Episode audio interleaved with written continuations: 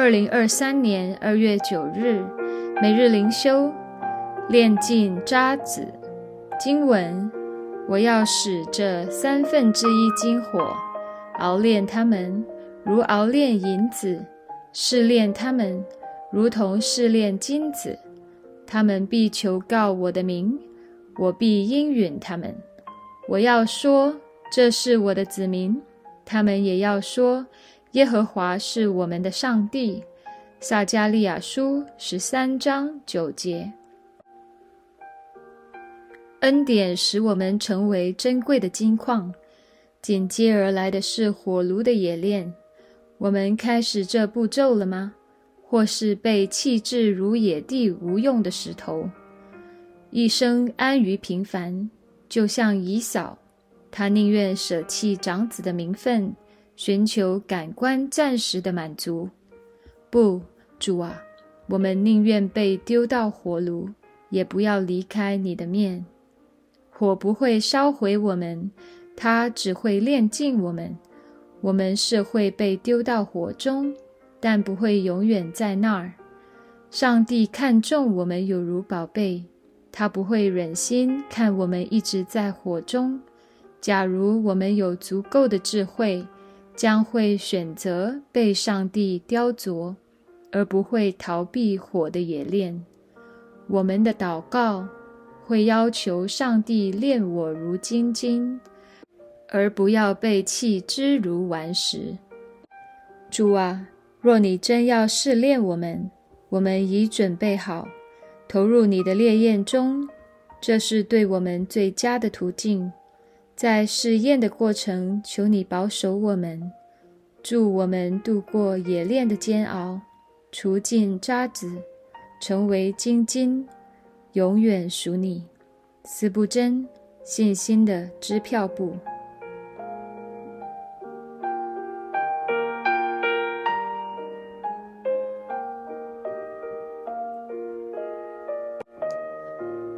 每日读经。耶利米书十三到十五章，牧者破碎的心。没有一位先知希望自己所领受的使命是去宣讲那令人难堪且痛苦的凶言。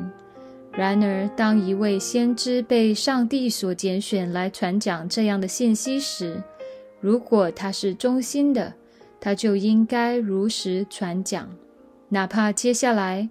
这个传讲的过程可能遭到一系列抵挡、拒绝，甚至是逼迫。耶利米就是这样一位先知，他也是人。因此，当你不得不按照上帝心意忠心传道时，他的心中或多或少需要面对这种拉扯。犹大百姓的罪恶是如此大、如此多，当这些罪恶涌到耶利米面前时，几乎要把耶利米击倒，使他绝望，使他沮丧，甚至到了一个地步，使他反过来想要质问上帝，抱怨上帝，因为他觉得自己被上帝出卖了。耶利米书十三到十五章记载的就是这样一个过程。当耶利米探究上帝的性情时，他对上帝的正直有些抱怨。耶利米宣告。犹大国已经毁坏，要像洞穴中的腰带一样毁坏，要像酒鬼一样喝得酩酊大醉，四处碰撞。十三章一到十四节，他必须趁还来得及的时候，赶紧荣耀上帝。十三章十五到二十七节。然而，犹大百姓并没有如此行。接着，上帝小谕耶利米，犹大将遭遇干旱。耶利米为犹大百姓向上帝代求，十四章一到二十二节。但是上帝拒绝了耶利米的请求，十五章一到九节。接着耶利米再次抱怨，十五章十到十八节，却遭受到了上帝的责备，十五章十九到二十一节。犹大百姓此刻的处境是极度危险的。在上帝神圣的旨意中，他们已经确定将最终被毁灭、被刀杀、被掳掠。然而此时最痛苦的不是犹大百姓，而是耶利米，因为全地只有耶利米清楚了解上帝的心意，而且当他如此传讲的时候，无人相信。最大的痛苦莫过于此。当全地都沉睡在最终，并且不愿醒来时，作为唯一清醒的人，耶利米成为了唯一见证那灾难临到的人，并且他将眼睁睁地看着自己的同胞在这灾难中被毁灭，这深深击碎了他的心。犹大百姓的厄运在第十五章中一览无遗。耶和华说。我要命定四样害他们，就是刀剑、杀戮、狗类撕裂、空中的飞鸟和地上的野兽吞吃毁灭，又必使他们在天下万国中抛来抛去。耶利米听到最后，情绪崩溃。他说：“耶和华呀，我得着你的言语，就当食物吃了。你的言语是我心中的欢喜快乐。”但是说着说着。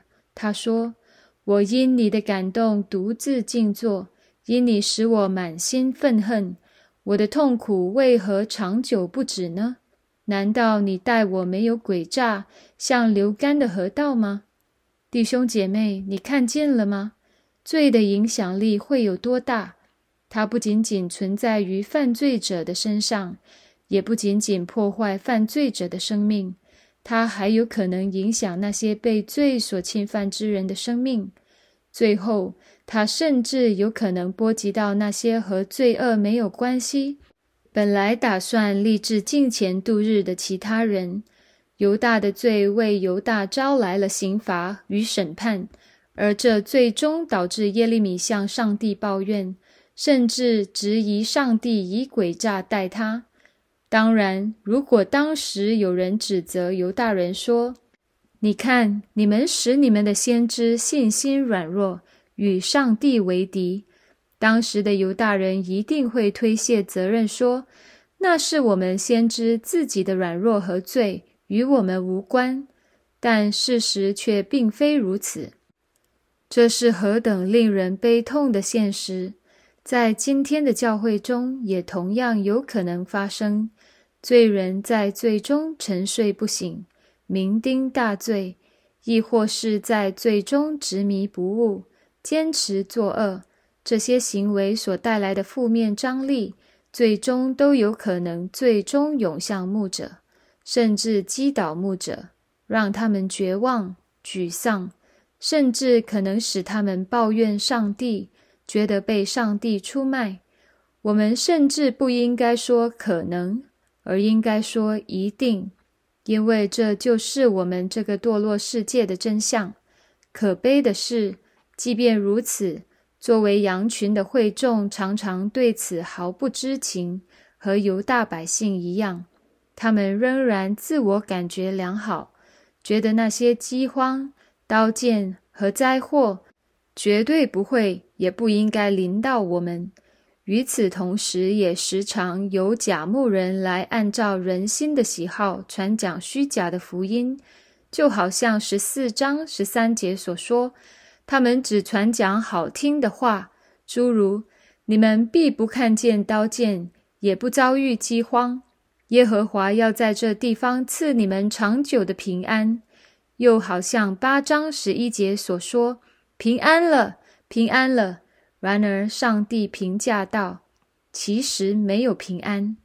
醒来吧，我们再不悔改，不离弃各样的骄傲和优越感，不承认我们的无知，不承认我们其实行得并不好，不离开那些虚假的福音，不放下那些导致我们不合一的纷争与怨恨，不禁止那些不公义的谗言和论断。”不离弃那些只服务于我们自己的自私与自我中心，不舍弃那些属世的虚荣，不勇敢传讲属于上帝的真理，我们就快要从上帝的福分中失落了。求主怜悯我们，保守我们。